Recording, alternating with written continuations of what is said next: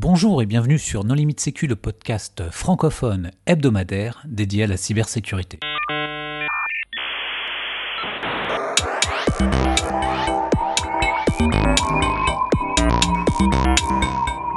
Alors aujourd'hui, un épisode sur le stick avec euh, Benjamin Morin. Bonjour Benjamin. Bonjour. Est-ce que tu veux bien te présenter rapidement? Oui, alors euh, moi je suis le responsable de ce qu'on appelle le comité d'organisation de stick c'est-à-dire la bande de 10 joyeuderies qui organise la conférence. Nous recevons également Nicolas Prigent. Bonjour Nicolas. Bonjour. Est-ce que tu veux bien te présenter? Eh ben moi, je suis membre du comité d'organisation aussi comme Ben, et ça fait euh, quelques années que j'aide à l'organisation de l'événement. Pour discuter avec eux, les contributeurs No Limit Sécu sont Christophe Renard. Bonjour. Hervé Schauer. Bonjour. Vladimir Collat. Bonjour. Nicolas Ruff. Bonjour. Xavier Mertens. Bonjour à tous. Et moi-même, Johan Hulot. Alors, Benjamin, euh, le stick, pour les auditeurs qui ne connaîtraient pas, est-ce que tu peux en dire deux mots? Oui, bien sûr. Alors, STIC, c'est avant tout une conférence technique et scientifique sur la sécurité. Elle a lieu tous les ans à Rennes, au mois de juin, et cette année, on a fêté la 15e édition de la conférence. On peut qualifier STIC de conférence francophone, puisque les exposés et les participants sont très majoritairement français. Mais ceci étant, on accepte évidemment euh, les participants et les contributions étrangères. Et d'ailleurs, cette année, comme les années précédentes, on a invité un orateur euh, étranger à venir nous présenter ses travaux. On peut dire que le STIC euh, est un événement important du domaine. Le nombre de participants et la vitesse à laquelle les places s'arrachent en témoignent. Alors cette année, on a pu accueillir 600 personnes, c'est-à-dire 150 de plus que les années précédentes grâce à un amphithéâtre euh, plus grand qui nous a hébergés pendant les trois jours. Et ça, c'est évidemment une très grande satisfaction pour nous de, pouvoir accueillir plus de monde. Alors, quelles sont les particularités de cette conférence? Je ne sais pas si c'est une particularité, mais en tout cas, c'est une caractéristique importante, c'est que c'est une conférence, de mon point de vue, qui est extrêmement euh, généraliste euh, en sécurité. elle est généraliste de plusieurs points de vue. D'abord par les domaines qui sont euh, abordés pendant la conférence, les domaines des exposés qui sont présentés. On parle de systèmes, de réseaux, de reverse, de crypto, euh, d'analyse de malware. De, voilà, c'est de ce point de vue, c'est une conférence euh, généraliste. elle est aussi généraliste d'une certaine manière par les participants qui viennent vraiment de tous les domaines, les domaines industriels, académiques, étatiques. On trouve des chercheurs, ingénieurs, étudiants, on a vraiment tous les profils. Et, euh, et ça, je pense que c'est une caractéristique assez propre à Stick qui est, qui est, importante. Il y a aussi une grande diversité euh, dans les compétences des gens. Je pense que Stick a de ce point de vue-là une, un intérêt pour euh, diffuser les, les, connaissances. On a des gens qui ont des compétences, euh, on a vraiment des experts très très pointus. Euh, on a aussi des gens qui découvrent la sécurité. C'est par exemple le cas des étudiants. et donc donc c'est important que tous les sujets soient abordés cette conférence. Et puis accessoirement, on peut pas se permettre de faire des thématiques, enfin des, éditions euh, avec une thématique euh, spécifique. Tout simplement parce que ça réduirait encore euh, le, nombre de soumissions potentielles qu'on aurait. Et comme on reçoit pas énormément de soumissions, moins qu'on voudrait en tout cas, ben on souhaite pas spécialiser d'une année sur l'autre les thématiques qui sont abordées pendant le stick. Donc délibérément, on a des thématiques très larges et euh, un public très large et je pense que c'est très bien parce que euh, ça permet d'aborder plein de sujets devant plein de gens différents et ça contribue à la richesse de la conférence, de mon point de vue. Oui, alors euh, une des particularités de Stick quand même, c'est que chaque année, toutes les places sont vendues en à peine une ou deux minutes, ce qui fait que c'est quand même assez compliqué d'avoir une place. Euh, une ou deux minutes, c'est un tout petit peu exagéré. Il y a trois vagues généralement de vente. Euh, pour permettre à ceux qui peuvent pas se libérer euh, lors d'une vague d'essayer la vague suivante. Et chaque vague fait approximativement deux minutes. Sauf cette année, effectivement, où la dernière vague s'est prolongée euh, un peu plus longtemps. Après, c'est vrai que vous faites quand même bien les choses parce qu'il y a une vague le midi, une euh, en fin de journée, une je crois le matin. Donc ça permet aux gens qui n'ont pas forcément les mêmes contraintes horaires de pouvoir euh, essayer d'avoir une place. Ça, c'est pas mal. Exactement. Il y a quelques années de ça, on avait des critiques euh, très virulentes parce qu'on faisait une seule vague et pour peu qu'on ait une réunion ou quoi que ce soit au moment de la mise en vente, bah, on n'avait pas sa place. Non, mais t'annules ta réunion. Ce qui est important, c'est que ce problème est résolu pour l'avenir. Parce que déjà cette année, la troisième vague, euh, il a fallu plusieurs heures pour que les places soient vendues. Moi, je vois, j'ai raté l'année dernière, il y a deux ans. Euh, cette année, ça a marché. Et l'année prochaine, comme il y a un nouveau lieu avec beaucoup de places, euh, là, il n'y aura plus aucun problème. Et même ceux qui ne peuvent pas s'inscrire en ligne sur un système où on a peu de temps pour s'inscrire, auront la possibilité de s'inscrire. Ça permettra de faire revenir tout un tas de gens au stick. Donc on peut dire que ça, c'est quelque chose du passé. Et pour nos auditeurs, ils peuvent venir au stick, il n'y aura plus de problème. Ouais, il y a beaucoup de gens, je crois, qui euh, ont abandonné au fur et à mesure euh, toute tentative d'inscription à stick parce qu'ils étaient découragés d'avoir à, bousiller leur touche F5 en gros. Et, euh, et je pense que je pense qu'il y en a qui vont revenir effectivement. Mais le, fait que la troisième vague ait duré plus longtemps, enfin qu'il y ait des places qui soient restées longtemps en vente, peut-être que les gens étaient à la fois déjà par avance découragés. Donc ils se disent, ok, déjà 5 minutes que la troisième vague est, est ouverte, c'est plus la peine que j'essaye parce que tout va être vendu alors qu'il y avait encore des places disponibles une latence d'incrédibilité. Je pense que les, les 500 places, euh, les 500 premières places qu'on a vendues, c'est, c'est des ultra habitués de stick qui, qui sont prêts à, à, aller très très vite pour avoir leur place. Ceux qui sont venus après, euh, c'est des gens sans doute qui euh, connaissaient la conférence, qui avaient abandonné l'idée d'avoir d'avoir leur place ben forcément, euh, ça a mis un peu de temps pour que les gens euh, comprennent ou apprennent que euh, il y avait encore des places disponibles, puisque tout simplement il y en avait plus cette année. donc, si on communique mieux l'année prochaine à ce sujet, on peut espérer que, les 800 places planifiées soient soient prises. Mais ça, on le verra l'année prochaine la taille de la communauté de Stick reste un, mystère pour l'instant pour nous. Ouais, ça, on n'en sait vraiment rien en fait. C'est assez rigolo parce qu'on est tout le temps parti sur cette logique qui était que euh, les places partaient super vite. Et effectivement, bah, nous, ça nous embêtait aussi, hein, globalement. Mais, euh, mais en fait, finalement, on ne sait pas vraiment euh, combien de gens ont envie de venir, combien de gens seraient prêts à venir, etc. etc. Donc on verra de toute façon l'année prochaine avec les 800 places en vente. moi, je suis assez curieux pour tout vous dire. Est-ce que vous avez un système de, liste d'attente, comme dans certaines autres conférences? Donc si toutes les places sont vendues, euh, les gens peuvent s'inscrire sur une liste d'attente et si des gens doivent se désister pour une raison personnelle, maladie, peu importe, des places sont réassignées petit à petit? Il n'y a pas de file d'attente euh, euh, informatisé, disons. C'est-à-dire que effectivement, on a des désistements de temps en temps. Euh, et on a aussi des gens qui se manifestent tout simplement par mail. Euh, en demandant s'il reste des places. Euh, et à ce moment-là, on leur dit écoutez, on peut vous mettre sur une liste d'attente, mais c'est nous qui la gérons à la main, en gros. Et dès qu'il y a un désistement, on propose au propriétaire de la place de revendre sa place à quelqu'un dans la file d'attente. Parce qu'en principe, les, les, les, places sont incessibles. mais bon, on gère quand même manuellement une forme de, de file d'attente pour pour permettre euh, à tout le monde euh, d'avoir une place et, ceux qui malheureusement ne peuvent plus venir, euh, ben, de ne pas perdre le coût de leur place. Une des spécificités aussi de Stick qu'il faut mentionner, puisqu'on en est à parler des, spécificités, c'est, je dirais, tout ce qui se passe en marge des exposés. ça, je pense que c'est vraiment une marque très particulière de Stick, l'ambiance qui règne euh, dans Rennes, euh, en marge des exposés. C'est vraiment une marque de, fabrique de la conférence.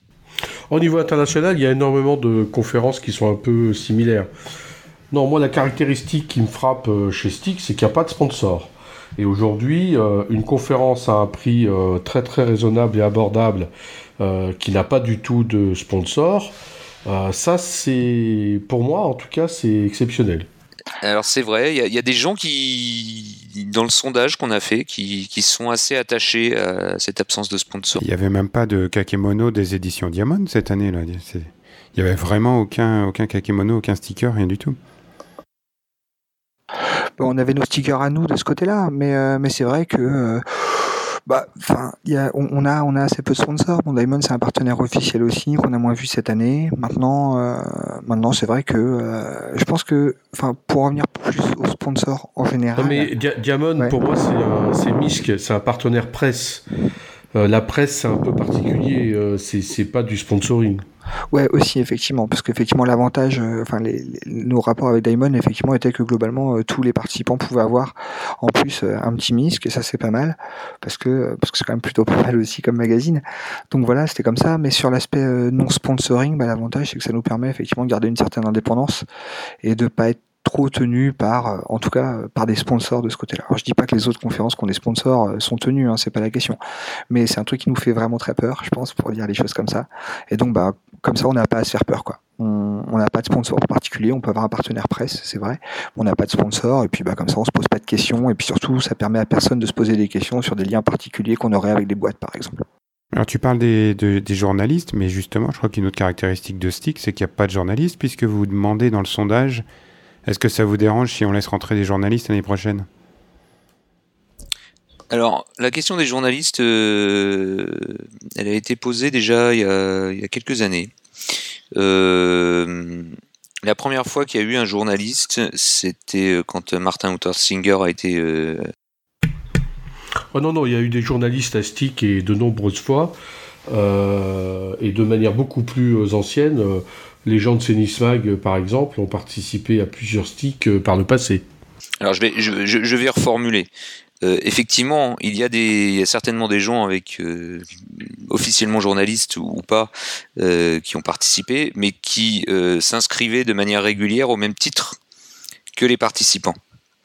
Il y a également eu des sollicitations de journalistes pour participer à la conférence, pour couvrir la conférence, mais pas au titre euh, d'une participation régulière. Oui. On a toujours été opposé à ça. Il est venu, il payait sa place, c'est ça que tu veux dire. C'est ça. Euh, cette année, quand Martin est venu, il a fait une soumission régulière. Donc il a été jugé comme les autres euh, orateurs de la conférence. Donc on n'a pas de raison de, de refuser des soumissions de, journalistes. On n'a pas de raison euh, de refuser euh, une inscription en tant que participant, euh, mais on ne souhaite pas non plus qu'il y ait une couverture presse parce que et c'est pour ça qu'on pose la question dans le sondage. On pense qu'il y a un certain nombre de participants qui sont attachés à la liberté d'expression qu'ils ont vis-à-vis de leurs congénères, je dirais. Et le fait que euh, un journaliste puisse être présent euh, et retranscrire des propos éventuellement de façon maladroite, ça pourrait inquiéter les participants.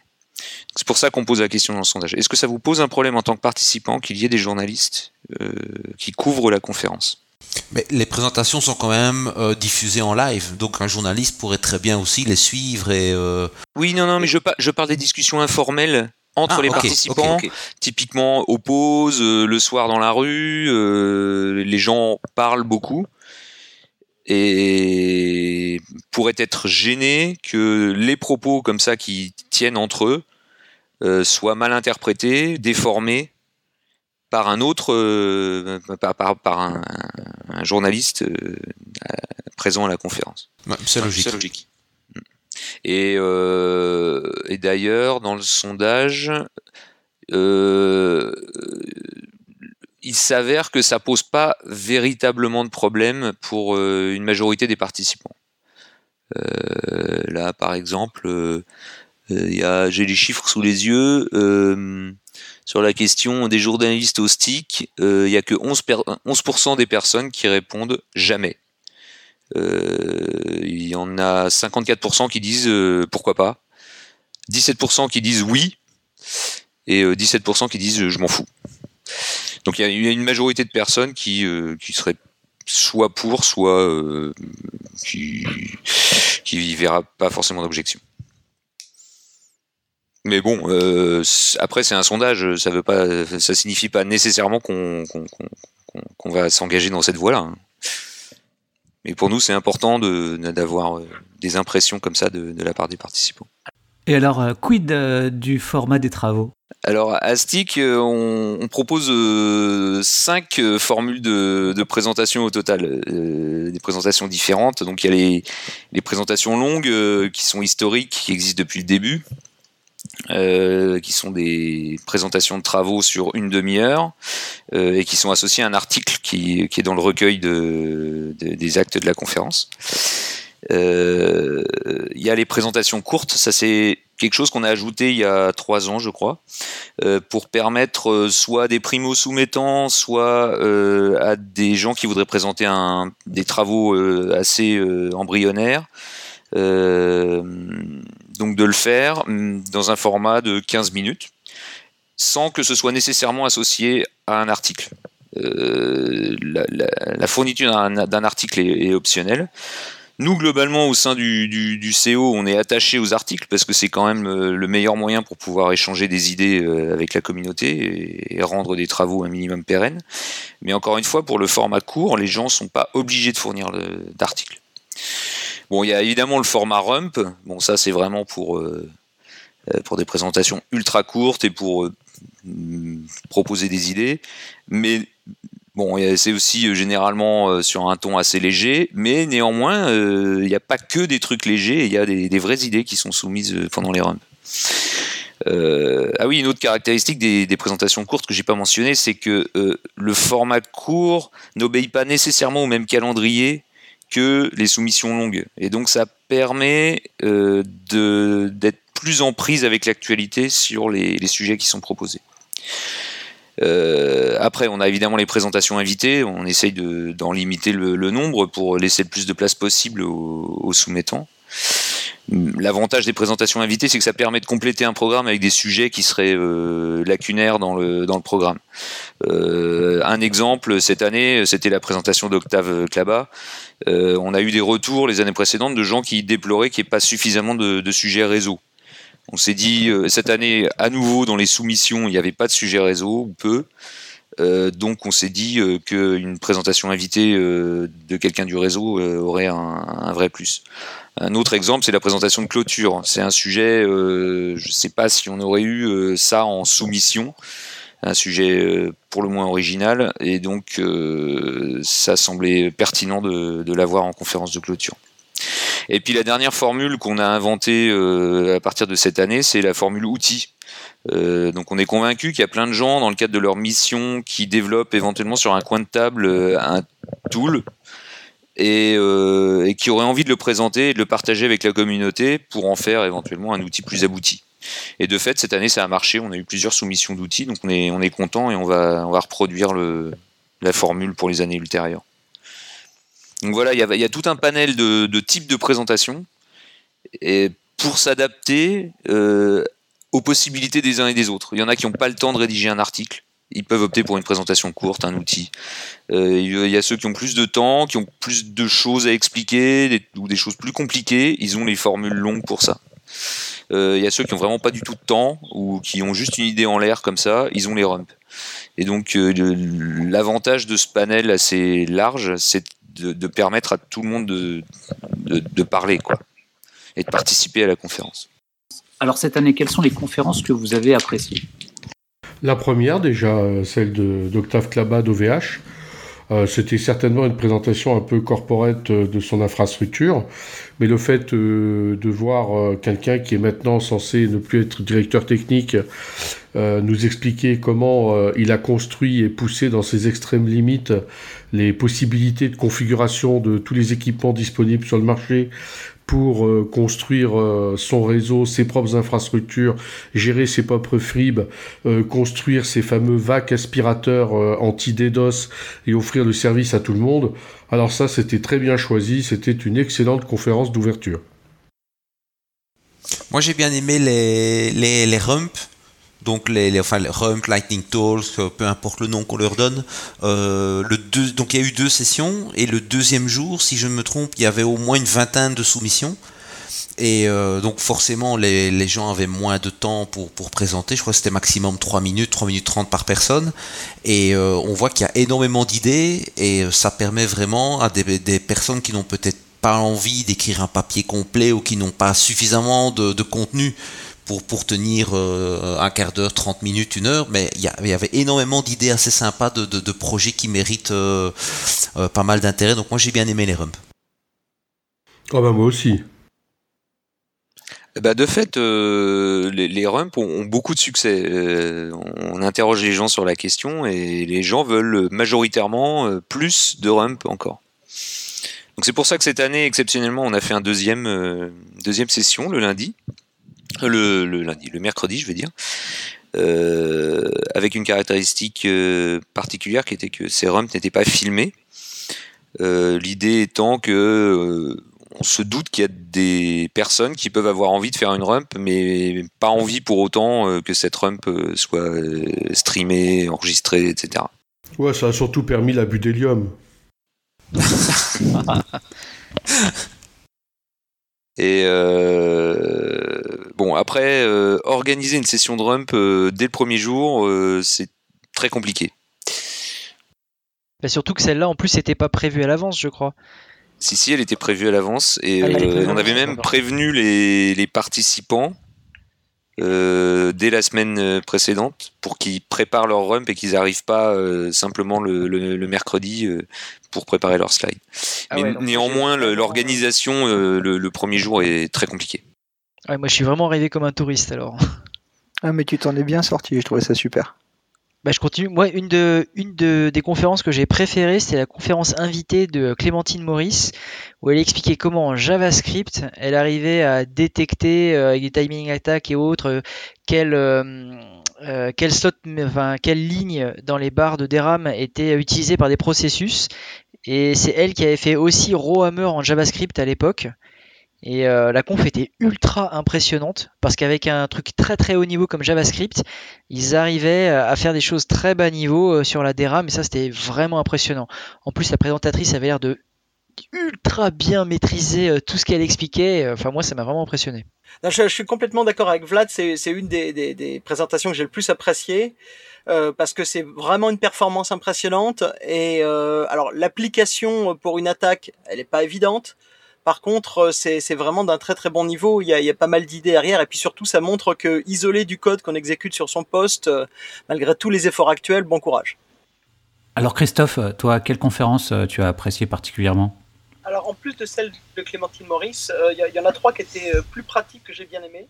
J'ai bien aimé la, la, la première d'Aurélien Bords sur l'administration en silo parce que bah, j'ai appris des choses sur Active Directory et sur euh, une approche pour organiser le cloisonnement des comptes qui était c'était une très bonne formation. C'était une. Bah, en 30 minutes, on a vu beaucoup de choses et, euh, je trouve que c'est. Enfin, je, pense que c'est une présentation à laquelle je me référerai dans le, futur. Euh, il y avait celui sur l'écriture de parseur parce que j'ai trouvé très intéressant. Euh, ça, c'est plus mon côté de développeur frustré. De, voir qu'effectivement Rust était très appro approprié à écrire des, parseurs qui sont toujours des codes compliqués. Donc j'ai pas mal aimé. Et puis euh, la dernière, si je dois en citer euh, qu'un nombre limité, c'était vraiment CrashOS qui était intéressant comme approche pour euh, tester les hyperviseurs.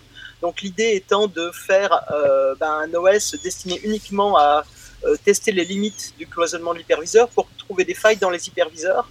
Et là aussi, c'est quelque chose que je n'avais pas vu ailleurs. Donc j'ai trouvé que c'était très intéressant sur, sur ces quatre-là, principalement. Après, les autres étaient, beaucoup d'autres étaient intéressantes, mais ces quatre-là ont vraiment retenu mon attention. Moi j'ai bien aimé WSUS euh, suspendu là, ça c'était rigolo. Le fait euh, de voir que finalement on pouvait utiliser euh, WSUS pour euh, diffuser euh, des commandes parce qu'il n'y avait pas de signature dans les, les métadonnées. le fait que c'était en HTTP sur les réseaux d'entreprise. Enfin, en général, c'est pas, tu peux le configurer en HTTPS, mais souvent c'est configuré en HTTP. Puis ce qu'on savait déjà, ça d'ailleurs depuis Stick l'année dernière ou depuis Black Hat, mais le, le rapport euh, c'est d'avoir un mécanisme qui fonctionne offline et non par interception réseau. Parce que oui, si tu es sur le réseau en man in the middle et que tu as des updates en HTTP, tu peux faire des trucs, ça c'était connu. Et eux, par contre, ils proposent de le faire euh, offline, directement dans la base. de manière à pouvoir atteindre des réseaux déconnectés, par exemple, où tu vas transporter tes updates, euh, ta base WSUS sur une clé USB. C'est ça leur rapport principal. Et ça, c'était rigolo parce que comme ça, tu peux atteindre euh, des réseaux industriels ou, ou secret défense. Moi, j'ai trouvé ça rigolo. Moi, j'ai bien aimé celle, euh, le, durcissement de la configuration de système D. En fait, quand la, quand la, la, la, conférence a, commencé, quand on a entendu Système D, il y a eu beaucoup de réactions sur Twitter, les gens ont dit ouais Système D, enfin il y a toujours le gros débat entre les pour et les contre Système D. Et moi personnellement j'accroche pas trop parce que je suis un vieux de la vieille à ce niveau-là, donc j'ai difficile de, de, de, switcher d'environnement. Mais par contre j'ai appris pas mal de trucs. Et euh, c'est vrai qu'il y a énormément de fonctionnalités qui permettent de, configurer de manière beaucoup plus sécurisée les services qu'on démarre dans, dans, le user space. Et moi je trouvais ça vachement intéressant. Comme quoi, il faut pas hésiter à faire des confs un peu formation au stick. Hein. Une autre conférence que moi j'ai bien aimée, c'est celle d'Axel sur euh, l'ingénierie inverse des brosses à dents. Parce qu'au début, elle présente euh, un peu de rétro sur l'application de la brosse à dents. Tu te dis c'est quoi ce truc, l'intérêt, il n'y a aucun intérêt, c'est tout pourri. Et puis en fait, ça monte en puissance et à la fin, comme en fait elle présentait une brosse à dents d'une entreprise qui devient assureur euh, de la santé, tu te dis ah oui en fait euh, tu peux quand même euh, faire croire à l'assureur que tu t'es brossé les dents comme un fou et donc que ton assurance tu peux tricher sur les primes d'assurance et j'ai trouvé ça hyper intéressant. Bah, c'est rigolo, c'est là où tu vois l'intérêt de détourner tous ces objets connectés pour payer ton assurance moins cher en faisant croire que tu te brosses les dents. Ouais. Donc tu pourras faire peut-être la même chose avec euh, ta montre connectée, ta voiture ou plein de choses comme ça. Enfin, je tiens à signaler que c'est pas nouveau parce que euh, il y a un gars qui avait un bracelet de fitness euh, connecté à son assurance et il l'avait accroché à la queue de son chien pour tricher.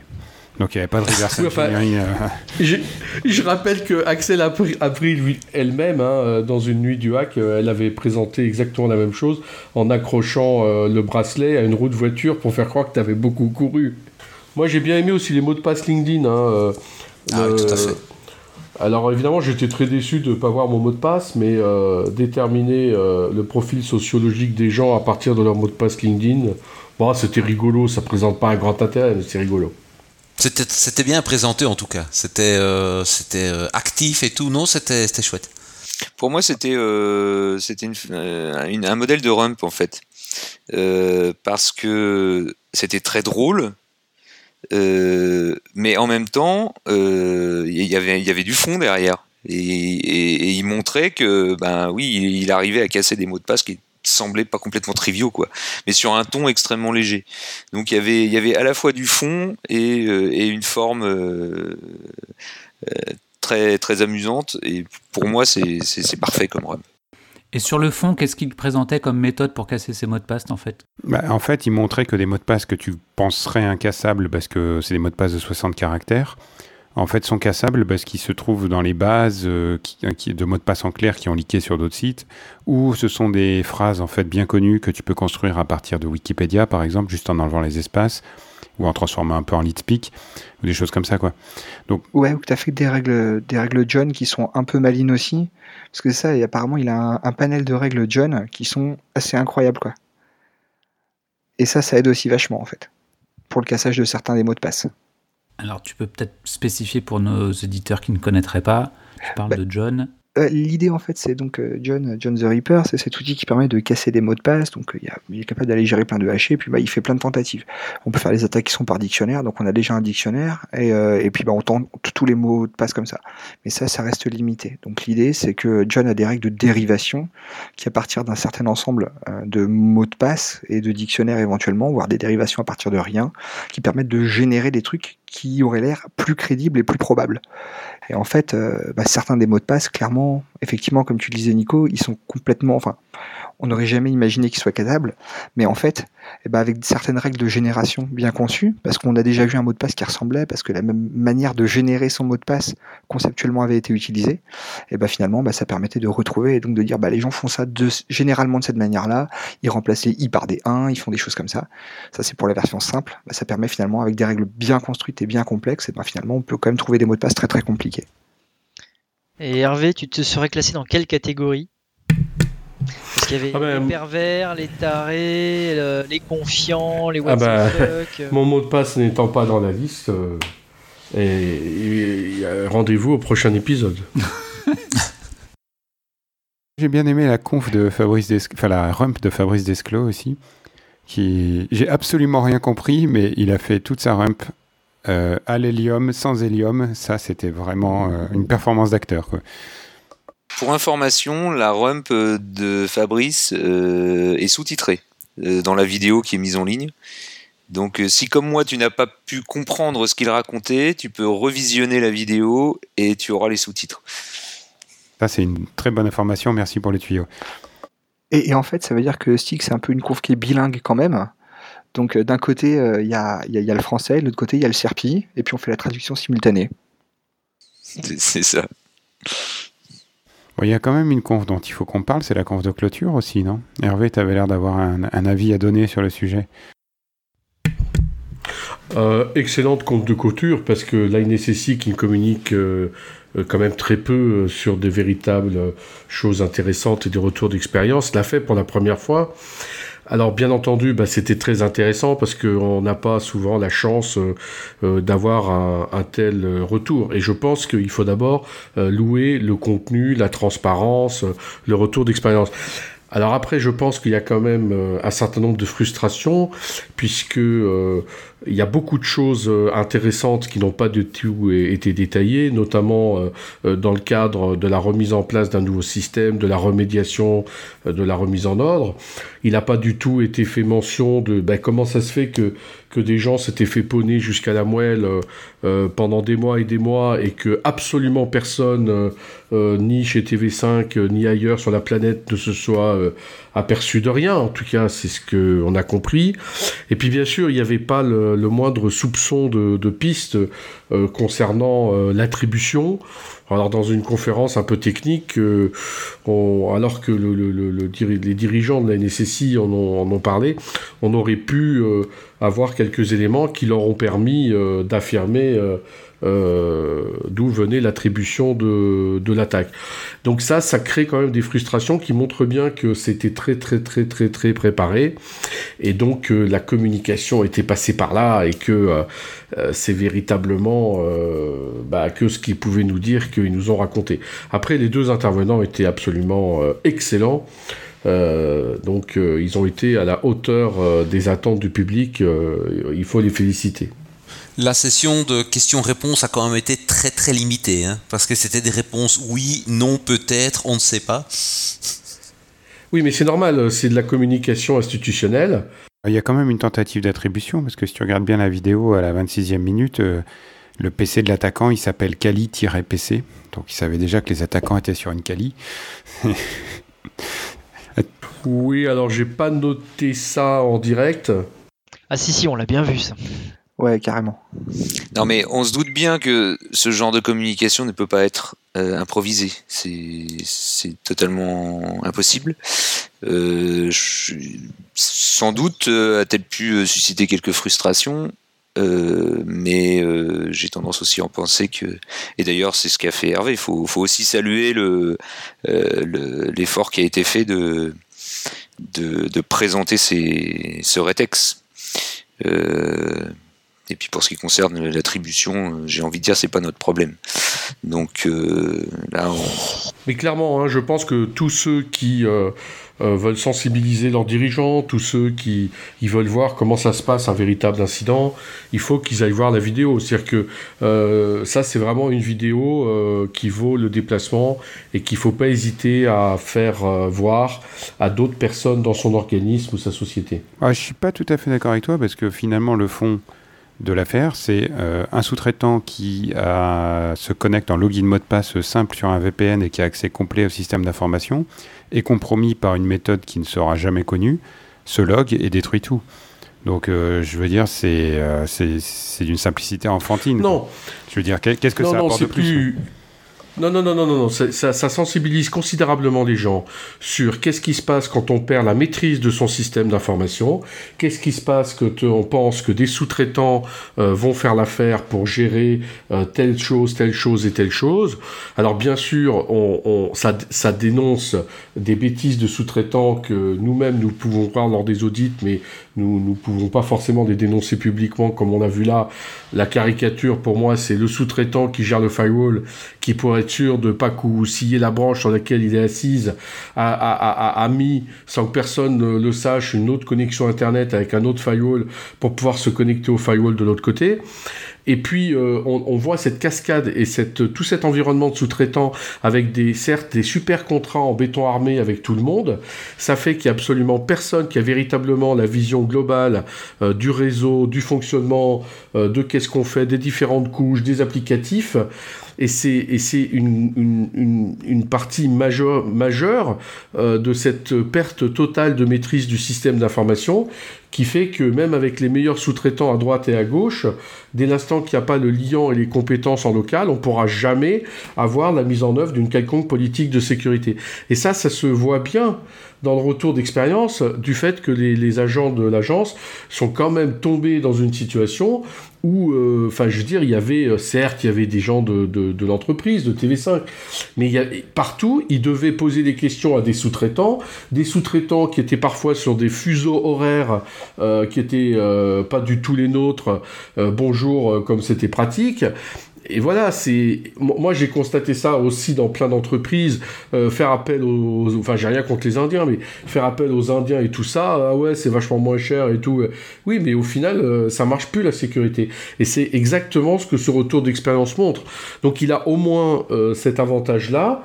Euh, de montrer que le discours de, des gens qui disent non, il faut que vous euh, ayez les compétences en interne, que vous fassiez des efforts pour former les gens et embaucher des gens compétents vous-même, et ce sont eux qui seront à même de dialoguer, de contrôler euh, d'éventuels sous-traitants, là, il prend toute son importance avec cette présentation. Mais ça s'est bien vu avec le, le, tout premier slide qu'ils ont. Donc, quand ils ont demandé la topologie réseau, le slide c'était un petit nuage, le firewall, une boîte pour le réseau interne. voilà. Oui, mais d'un autre côté, c'est du matériel euh, audio-vidéo spécialisé, euh, fabriqué en petite série avec très peu de compétences. Donc ça, c'est, enfin, tu vois, là maintenant, c'est le support sur un, sur un boîtier d'encodage. C'est pas quelque chose que tu peux internaliser. T'as un vendeur. Euh. Oui, mais enfin, le réseau, attends, euh, tous les serveurs, le réseau, tout géré par des sous-traitants et tout à plat. Non, mais il faut arrêter, là. C'est.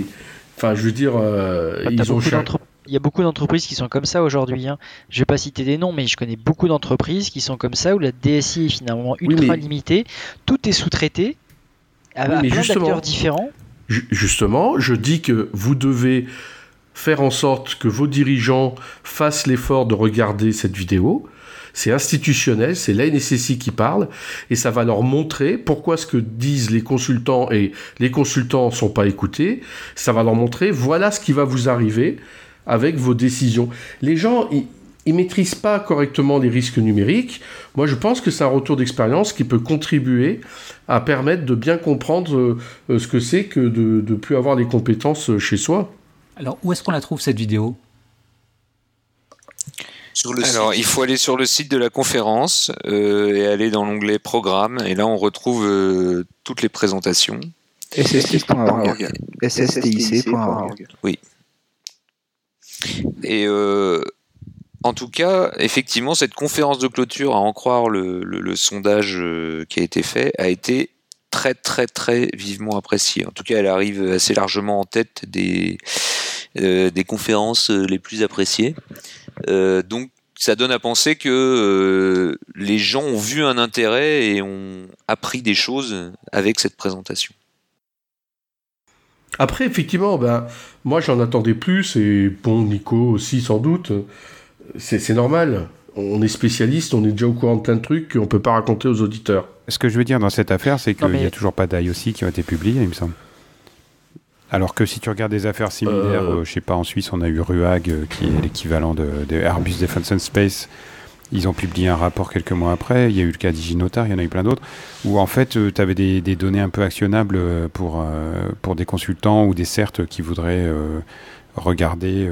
Je, parle aussi bien en termes offensifs, c'est-à-dire avoir les IOC pour pouvoir faire un hunting dans ton réseau, qu'en termes défensifs, ou quand on t'explique que la méthode de reconstruction, c'est faire ci, faire ça, puis ça marche pas, donc il faut développer des scripts maison, et là ça marche, et que les scripts seront jamais publiés. Tu vois, finalement, pour le, pour le gars qui bosse dans un CERT, euh, bon, bah, il reste un peu sur sa fin, quoi, c'est sûr. Eh oui, mais si ça se trouve, ils ont rien. Il y a un autre aspect, il y en avait un quand même qui était sur les slides, quelqu'un a fait remarquer fort justement que tu avais un Kali PC quelque part. Et ben voilà, tu vois que tu as un Kali PC qui se connecte à toi, et ben c'est un aussi. Il, parlait, il parlait d'une DLL. Il parlait d'une DLL qui, qui, avait, qui avait certainement été renommée, mais cette DLL, elle a un H, un SHA-1, un MD5, donc règle Yara qui permet d'identifier, parce que le, MD5, euh, tu peux, tu peux le changer très facilement, mais si tu as un SSD pour Aussi, une Yara, c'est beaucoup plus simple de la passer dans ton réseau. Quoi. mais Vous savez, je crois que c'était callback.dll ou quelque chose comme ça de mémoire. Après, est-ce que si la vidéo, enfin la présentation n'avait pas été filmée, est-ce que euh, les présentateurs auraient dit plus de choses? Non, non, la présentation, elle n'est pas filmée, il n'y a que le son audio, il est transparent. les présentateurs eux-mêmes, euh, dont on ne cite pas les noms, euh, ils sont pas filmés. Non, mais tu as quand même la vidéo qui est publiée, qui était déjà streamée en direct, sans effectivement les visages des présentateurs, mais tu avais les slides et le son. Et est-ce que si la vidéo euh, enfin, n'avait pas été publiée, c'est-à-dire comme les, la première session de Rump, est-ce qu'ils auraient dit plus de choses? Moi, le concept de c'est pas filmé, vous pouvez vous lâcher, comme c'était le cas par exemple pour les roms des premiers jours. Enfin, dans un amphi de 600 personnes où tout le monde a un téléphone portable et tu peux faire un périscope sur Twitter euh, comme tu veux, euh, ça fait aucun sens. Quoi. Si tu parles devant 600 personnes, c'est public. Oui, effectivement. Et non, je, je pense pas que. Voilà, il y, y, a quand même eu un, effort important euh, euh, pour. mettre à disposition, enfin pour faire cette présentation déjà, et ensuite pour mettre à disposition le, la présentation en streaming et sous la forme de vidéo sur le site. Euh, je pense que ça aurait pas changé fondamentalement la donne si on avait fait entre nous. Euh, alors vous le voyez pas, mais je suis en train de faire des gros guillemets avec mes doigts sur le entre nous parce que dès lors qu'on est 600, on n'est pas vraiment entre nous. Alors l'année prochaine, euh, est-ce qu'il va y avoir des changements dans oh un changement, un changement majeur, un changement de lieu qu'on appréhende un petit peu.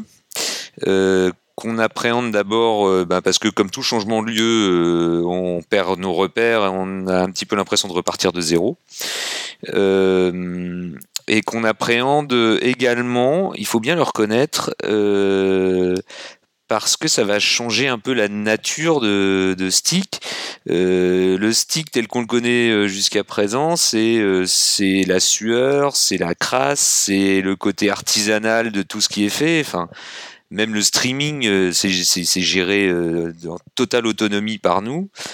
Là, on va arriver dans un site euh, qui est splendide, extrêmement luxueux, en plein centre de Rennes. Bah, avec des fauteuils confortables. Avec des fauteuils confortables, avec des prises de courant à tous les sièges, ah. etc. Un système de retransmission qu'on va peut-être pas forcément maîtriser autant que qu'actuellement, mais bon, qui, est censé être un système de retransmission euh, professionnel. C'est le même matos que chez TV5 Monde. Euh, on va avoir euh, vraisemblablement un mécanisme de projection dernier cri. bref, ça va être le luxe. mais du coup, peut-être moi personnellement, j'ai une petite crainte sur euh, le fait que ça dénature un petit peu euh, le côté crasseux de Stick. Tu crois que les gens vont venir en euh, costume cravate l'année prochaine? Surtout pas, c'est hors de question. mais bon, enfin, c'est une petite inquiétude hein, parce que je suis quand même assez impatient de, de voir ce que ça donnerait. Tu penses vraiment que le lieu peut changer quelque chose par rapport à l'état d'esprit des gens et leur façon d'être bah, cette année, ça n'a pas trop changé, en fait. C'est ça qui était bien, parce que bon, la fac était quand même un peu plus. Enfin, moins route, pour dire les choses comme ça, et finalement, l'esprit est resté le même. Je pense qu'on a fait peur un peu aux gens dans les couloirs, et c'était très bien. Mais, euh, mais voilà. Mais ouais, moi, moi, personnellement, j'ai un peu peur de ça. Enfin, à, ma connaissance, personne n'a vomi au social event, quand même. C'est. C'est vrai. À, notre connaissance. Tu vois, on change de Lyon, ça Écoutez, moi, je, je m'inscris en, en faux. Euh, bon, je reconnais que je fais plus les confs internationales, mais à l'époque où je faisais les confs internationales, j'ai vu des tas de confs de geeks dans des hôtels 5 euh, étoiles luxueux où, tout était luxueux avec des beaux tapis, moquettes, euh, etc. partout. Et les geeks étaient tous en t-shirt, tout ce qui est le plus normaux. le lieu, franchement, ça change absolument rien. Au contraire, on profite du luxe tout en restant nous-mêmes. après, notre autre crainte, euh, c'est que on sera donc en plein centre de Rennes, mais vraiment en plein centre. à côté de la rue de la Soif. oui, je n'osais le dire. Et du coup, avec un streaming d'extrêmement bonne qualité, on peut craindre que les gens décident d'aller suivre les conférences au bar à côté de l'amphi. et que donc l'amphi soit un petit peu déserté. Euh, on, tient quand même à ce que les gens soient présents physiquement pour écouter les, présentations. Mais bon, c'est pareil, on verra. C'est un risque à prendre et on va prendre ce risque. Et, encore une fois, ce sont des risques qui semblent assez, assez limités. Il n'y a pas un bar à l'intérieur euh, du centre de conférence? Il y a possibilité d'avoir un bar à l'intérieur du centre de conférence. Tout est prévu pour, en tout cas. Eh bien, moi, je pense que c'est euh, une idée à réfléchir. Oui, mais avec modération. Hein, Parce que quand quelqu'un vomit chez les notaires, on n'a plus jamais été réinvité après. Alors si quelqu'un vomit au Jacobin, ça va être là. Vlad, il me semble que tu as une minute fail. Oui, j'ai une petite minute fail euh, thématique euh, par rapport à Stick. Euh, donc je rappelle le principe du fail, qui est de présenter un incident ou événement passé de sécurité en prenant du recul avec humour, mais le principe n'est pas d'accabler les gens. En principe, je ne, nomme pas les gens, mais cette fois-ci, je vais le faire parce qu'il s'agit de moi. Donc lors de la conférence TIC, j'ai présenté une rump et j'ai terminé un peu maladroitement. Alors j'explique quand même. Pour moi, donc ma compréhension des choses, pour, moi les rumps, c'était une rump 6 heures avant de présenter, tu sais même pas que tu vas proposer un sujet. 4 heures avant, tu sais potentiellement que tu peux présenter, mais tu n'es pas sûr que ce soit validé. Et 2 heures avant, tu commences à faire les slides. Euh, donc ça c'est de la bonne rump à l'ancienne préparée avec la bonne méthode de l'arrache. Donc j'ai présenté des travaux réalisés quelques jours avant, un vendredi soir, avec un pote et un collègue, concernant des pompes à insuline radiocommandées que mon petit filleul venait de se faire euh, poser. Enfin en bref, on va faire simple, pas d'authentification, pas de chiffrement, donc pas de sécurité. Mais à la fin de ma rump, donc j'étais un peu pressé par le temps et un peu impressionné par le monde, donc j'ai été un peu maladroit en concluant que c'était de la crotte euh, et que j'avais pas contacté euh, le constructeur en disant que voilà il s'en foutait etc. Euh, donc gros fail parce qu'après plusieurs personnes sont venues me voir pour bah, critiquer mes propos et dire que c'était pas bien ce que j'avais dit. Donc oui effectivement, mais pour avoir déjà tenté de reporter à des entreprises américaines, j'aurais déjà dû j'aurais dû expliquer que reporter à ce genre d'entreprise c'est quand même le meilleur moyen de se prendre des avocats dans les dents. Et, euh, j'aurais dû aussi préciser que euh, voilà, c'est pas moi personnellement qui allais reporter, mais que j'étais en contact avec le COSI de l'ANSI pour essayer de faire quelque chose. Donc voilà, donc petit fail quand même, parce que pas mal de gens sont venus me voir après en disant ouais, c'est pas bien euh, ce que tu as fait, c'est mal. Bon, Vlad, c'est moins drôle que d'habitude. Mais Axel, on peut le prendre avec humour. On peut le prendre Axel a eu aussi le, le, même problème. Quand elle a, en parlant de ses brosses à dents, quand elle a essayé de contacter la société aux États-Unis pour, euh, pour leur remonter les vulnérabilités, son compte a été, ça a été bloqué tout simplement. Oui, ils ont pris son message comme du spam et ils l'ont mis dans la liste des spammers. Oui, il y a eu, elle a essayé de les contacter par email et ensuite, lorsqu'elle a testé les vulnérabilités sur le site web, son compte a été blacklisté aussi. Oh, il y a un très bon article sur internet qui traite de ce sujet. J'en parlerai dans un prochain éditorial. Bon, on a fait le tour? Euh, moi, j'ai envie de dire, euh, s'il faut apporter une conclusion, euh, comme on l'a dit de multiples fois pendant, le, pendant le stick, il faut vraiment que les gens n'hésitent pas à soumettre leurs travaux. ce qui fait la conférence, c'est essentiellement les auteurs, hein, les auteurs, les orateurs. Si on n'a pas d'orateur, on n'a pas de conférence. Et, l'idéal, c'est d'avoir de la diversité dans, les articles qu'on a pour pouvoir choisir, euh, euh, pour pouvoir choisir le programme de la conférence. Donc, euh, j'invite tout le monde à, tenter sa chance, à soumettre des travaux. Comme on en a parlé tout à l'heure, il y a, plein de formules de présentation différentes. Euh, donc euh, voilà, il faut, il faut soumettre. On ne le répétera jamais assez. Bon, eh bien, Benjamin, un grand merci pour euh, ta participation. Merci à vous. Merci Nicolas également. Merci. Chers auditeurs, nous espérons que cet épisode vous aura intéressé et nous vous donnons rendez-vous la semaine prochaine pour un nouveau podcast. Au revoir. Au revoir. Et au stick 2018. Au revoir. Au revoir.